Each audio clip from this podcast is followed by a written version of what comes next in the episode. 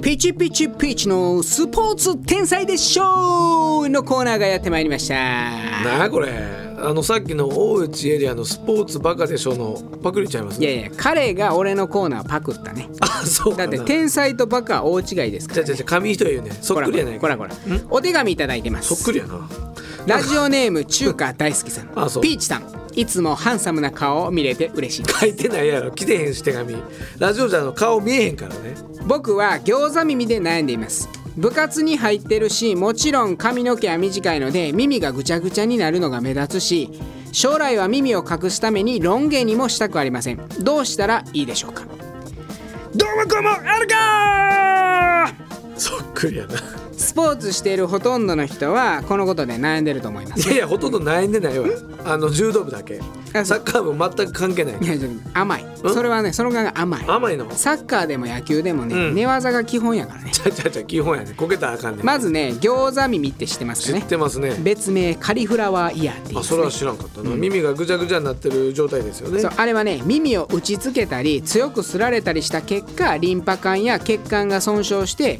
皮下出血を起こし耳たぶが変形すると言われてるんですね、うん私も高校の時に背が高い相手が毎日ねもう奥襟取ってくるから左の耳が擦れて痛くなってんですよおうまあ、それに気づいたのは寝てる時になんか耳痛いなと思ったんですけどほうほう整骨院に行くとね先生が僕の将来を気にしてくれて、はいはいこう腫れててぐにゃぐにゃに柔らかくなってる僕の耳の形を整えるようにガーゼとかで処置してくれたんですけど、はい次の日道場に行ったらねこの顧問にうん「うら何つけてんねん取るんかい!」って言われてもう速攻でね怖くて取りましたね。あそうだね、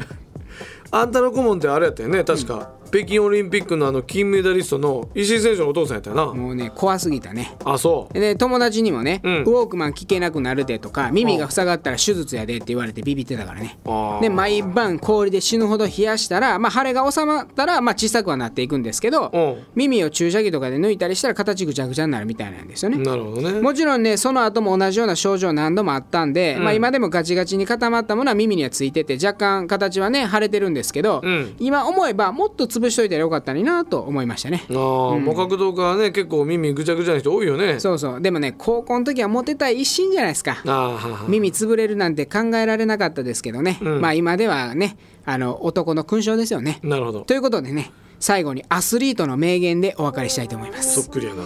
北島康介選手、うんうん超気持ちいいいや関係ねえやろそこもそれでは今日も受け身していこう